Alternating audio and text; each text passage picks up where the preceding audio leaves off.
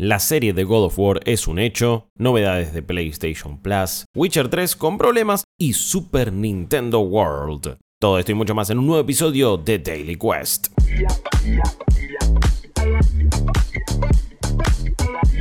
¿Qué tal amigos? ¿Qué tal amigas? Bienvenidos a una nueva edición de Daily Quest, el podcast diario de noticias de New Game Plus. Todas las mañanas te levantás con una bocha de información sobre lo que está pasando en el mundo de los videojuegos. Por supuesto, tenés que saber que New Game Plus es un proyecto independiente, un medio que hemos arrancado junto a Mariano Ripirriza y Jeremías Curchi. Y también quien les habla, Guillermo Leos en este caso.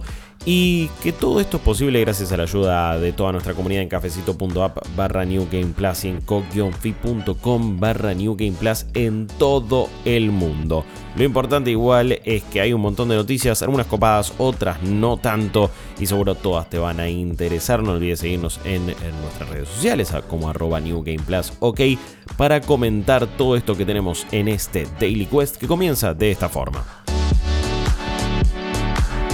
Amazon agarra el hacha. Bueno, hubo muchos reportes sobre esta noticia, se especulaba hace bastante, estaba prácticamente confirmado, pero ahora sí tiene el visto bueno oficial porque Amazon Prime y específicamente Prime Video están desarrollando entonces la serie de God of War. Finalmente esto va a suceder, durante años se pensó que podía tener una película, la historia de Kratos, pero ahora sí entonces va a tener su propia serie de Amazon, esto lo informa el Hollywood Reporter, y lo que va a suceder y lo que va a adaptar es el reboot, por así decirlo, que tampoco lo es reboot, yo entiendo que se pueda poner de esa forma, pero si bien cambiaron un montón de cosas, todo lo que pasó en los juegos anteriores le sucedió a Kratos, Así que yo no lo tomaría tanto como un reboot, simplemente es un cambio importante para la saga, pero entonces lo que vamos a ver es toda la parte que sucede en la mitología nórdica.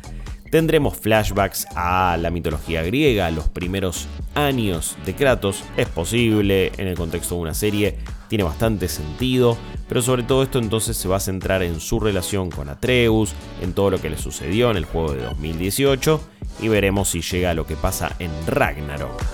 La descripción oficial de esta serie dice lo siguiente. Cuando su querida esposa muere, Kratos se embarca en un peligroso viaje con su hijo para esparcir las cenizas eh, de su esposa desde el punto más alto del reino. Ese fue su último deseo. Kratos pronto se da cuenta que este viaje es una misión épica disfrazada, una que va a justamente poner a prueba los vínculos entre padre e hijo, forzando a Kratos a pelear contra nuevos dioses y monstruos por el destino del mundo.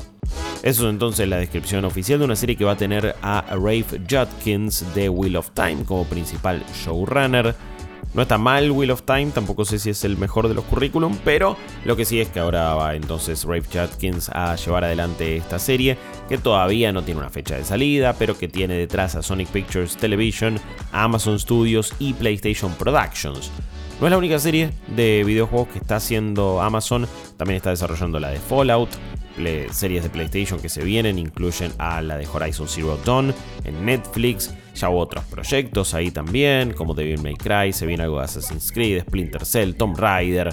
Está pasando de todo en cuanto a adaptaciones de videojuegos. Y además hay todavía un rumorcito que dice que Amazon está haciendo un proyecto de Mass Effect. Vamos a ver qué pasa. Recuerden ese guion que alguna vez tuvo Henry Cavill y que hacía referencias entonces a algunas cuestiones del universo Mass Effect. Vamos a ver si en algún momento se confirma o no, pero lo que ahora sabes es que God of War tendrá su adaptación y la va a hacer Amazon. El catálogo de PlayStation Plus se agranda. Bueno, hay novedades para lo que es eh, los planes más holgados, más copados, más premium justamente, pero alguno podría ser también extra o deluxe en nuestra región, de lo que es PlayStation Plus. Y la verdad es que son novedades y adiciones bastante, bastante interesantes que me pregunto por qué PlayStation no informa de una mejor manera o hace un poquito más de autobombo. Porque este servicio, recuerden, son los tiers más altos de PlayStation Plus, tienen otros costos, se pueden pagar anual, también mensual Recuerden que PlayStation Plus Premium, por ejemplo, no está en Argentina o en los países que no tengan PlayStation Now, porque se incluye los juegos para jugar en la nube, vía streaming de PlayStation 3.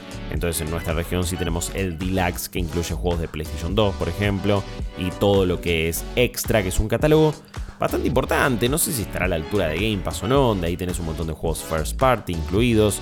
De PlayStation igual algunos tenés, tenés Returnal, tenés varios que se van agregando, muchos otros AAA importantes, pero en este caso las novedades incluyen Far Cry 5, Far Cry Primal, Far Cry New Dawn también, muchos de Ubisoft en ese caso. Tenés también los juegos de Middle Earth, de Monolith, Shadow of Mordor y Shadow of War, Evil Genius 2 también. Después vas a tener Mortal Shell, por ejemplo, The Pedestrian, Evil Genius 2, Adventure Time Pirates of the Enchiridion, Ben 10 Power Trip, Gigantosaurus The Game, Pillars of Eternity 2, Deadfire Ultimate Edition, Worms WMD y The Escapist 2, pero en lo personal lo que más me interesa es que va a estar finalmente toda la saga Yakuza completa en PlayStation Plus porque se agrega Yakuza Like a Dragon, que sería Yakuza 7, y también Yakuza 6 e incluso se incluye el spin-off de Judgment. Recuerden que se tuvo una secuela llamada Lost Judgment. Todos juegazos, cientos de horas de contenido, la verdad es que no podría recomendarlos lo suficiente, sobre todo me parece Lost Judgment, eh, que igual no es en este caso el que se agrega a PlayStation Plus. Judgment también lo super recomiendo, pero Like a Dragon, junto con Yakuza 0 quizás los dos títulos por lo que deberían arrancar esta hermosa saga, después van para otros lados. La verdad es que son todos juegazos. Y me falta uno porque a principios de enero todos estos otros juegos van a estar disponibles en lo que es el 20 de diciembre pero en enero recién va a estar WWE 2K22, el juego de la WWE de lucha libre, que va a estar entonces para los usuarios de Extra y Premium el 3 de enero. Buenas novedades, bastantes cosas que se suman a una PlayStation Plus que quizás ahora en sus juegos base no impresiona tanto, pero que en los planes Premium, Extra o Deluxe, en el caso de nuestra región, la verdad es que agrega cosas bastante copadas. Un pifie Next Gen. Bueno, finalmente salió el parche de nueva generación de Witcher 3.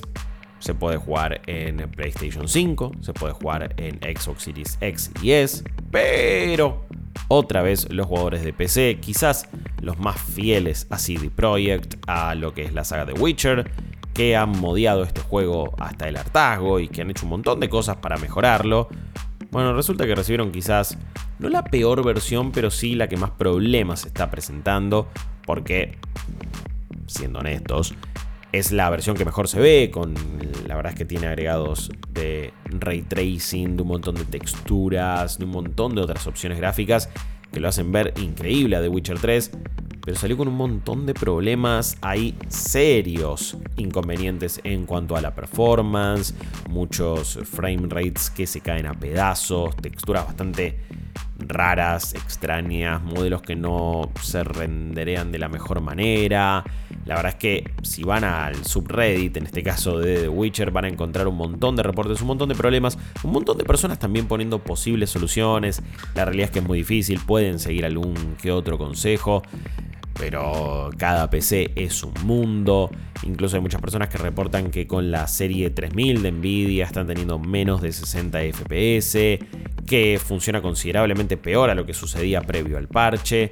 Muchas personas también están mostrando algunas formas de, bueno, retrotrae tu versión de PC antes de que suceda este parche, justamente en Next Gen.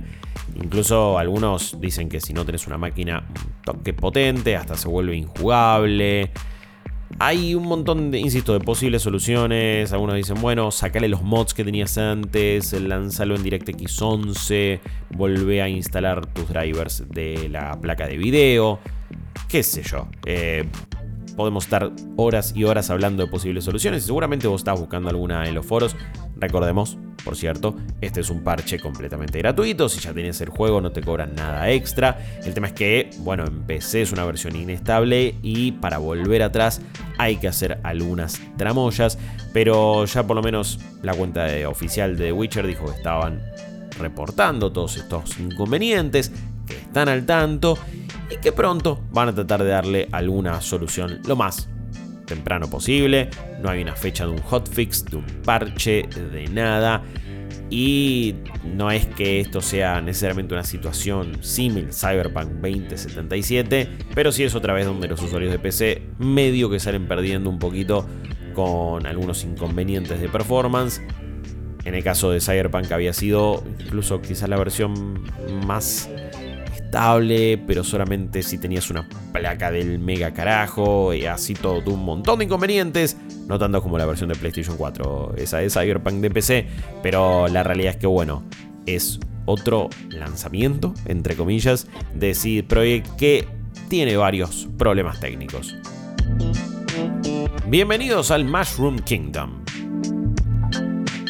Bueno, una que se sale un poquito del gaming, tiene que ver igual, pero trata sobre parques temáticos, sobre parques de diversiones, porque ya tenemos fecha entonces de la apertura de Super Nintendo World en lo que son los parques de Universal Studios Hollywood, sí, en California, en Los Ángeles. Va a ser el 17 de febrero de 2023. Esta va a ser la primera versión estadounidense de lo que es Super Nintendo World. Ya lo tenían en los parques de Osaka, de Universal, pero ahora finalmente llega entonces al continente americano y va a tener todo lo que tenía esa versión, ¿no? En Japón de, esta land, como se dice, es más bien un, cacho de parque, no es que hay un parque exclusivo de Super Nintendo World, sino que está acoplado a lo que es Universal Studios Hollywood. Tiene dos atracciones, en este caso tenemos el Mario Kart Koopas Challenge y también el Yoshi's Adventure. Ya me he fumado un montón de videos de cuando se abrió en Japón, así que un poco me spoileé estas atracciones y también todas las eh, distintas maneras de interactuar con los escenarios. Te vas a tener que comprar unas pulseras que se conectan con una app en el celular y vas gamificando algunas cosas, vas incluso pegándole algunos bloques, juntando monedas, estrellas, cumpliendo misiones. Es increíble lo que se hace a nivel ambientación. Se sienta ahí en el castillo de la princesa Peach también. Un montón de cuestiones que amamos de los juegos están presentes en este parque temático. Y la verdad es que si es idéntico al de Japón, probablemente sea muy bien recibido. Va a haber una demanda altísima de entradas, unas filas eternas probablemente para estas atracciones. No sé si vas a estar viajando pronto, amigo amiga, a lo que es eh, este parque para cuando abra en febrero de 2023. Pero si todo sale bien, nosotros estaremos yendo por lo menos a Los Ángeles en junio del año que viene para cubrir la E3. Empezamos un nuevo objetivo en co-fi.com barra New y con la ayuda de la gente estamos completando esa barrita, ese goal, ese Battle Pass para poder asegurarnos los pasajes necesarios y la estadía para poder cubrir E3 en 2023. Es todo con las donaciones de la gente. Nosotros tratamos de darle contenido eh, lo más entretenido y trabajado posible a cambio y espero que nos sigan bancando. Gracias a todas las personas que están colaborando. Y de nuevo, si todo sale bien, quizás nos hacemos una escapadita a Super Nintendo World, transmitimos desde ahí, les generamos contenido y hacemos que estén también ahí presentes de alguna u otra manera. Lo que sí, igual eh, me muero por ir necesito estar en esta versión no virtual, sino física del Mushroom Kingdom y del mundo de Super Nintendo. Bueno amigos, amigas, hasta acá una nueva edición de Daily Quest y espero que la hayan disfrutado. Gracias por habernos bancado. Gracias por estar ahí siempre en twitch.tv barra New Game Plus OK, en todas nuestras redes sociales haciendo el aguante. Y con todos nuestros podcasts, tenemos uno nuevo, Cinematic Mode, es nuestro podcast de cine. Sale una vez al mes donde repasamos alguna película bastante bizarra, un poquito de cine shampoo, de sábado de superacción, de películas incluso navideñas, como esta primera edición que tiene como protagonista a El Regalo Prometido. Vayan a escucharlo, sigan todos los podcasts de nuestra red y espero que de nuevo los disfruten muchísimo. Mi nombre es Guillermo Leos, nos vemos la próxima. Adiós.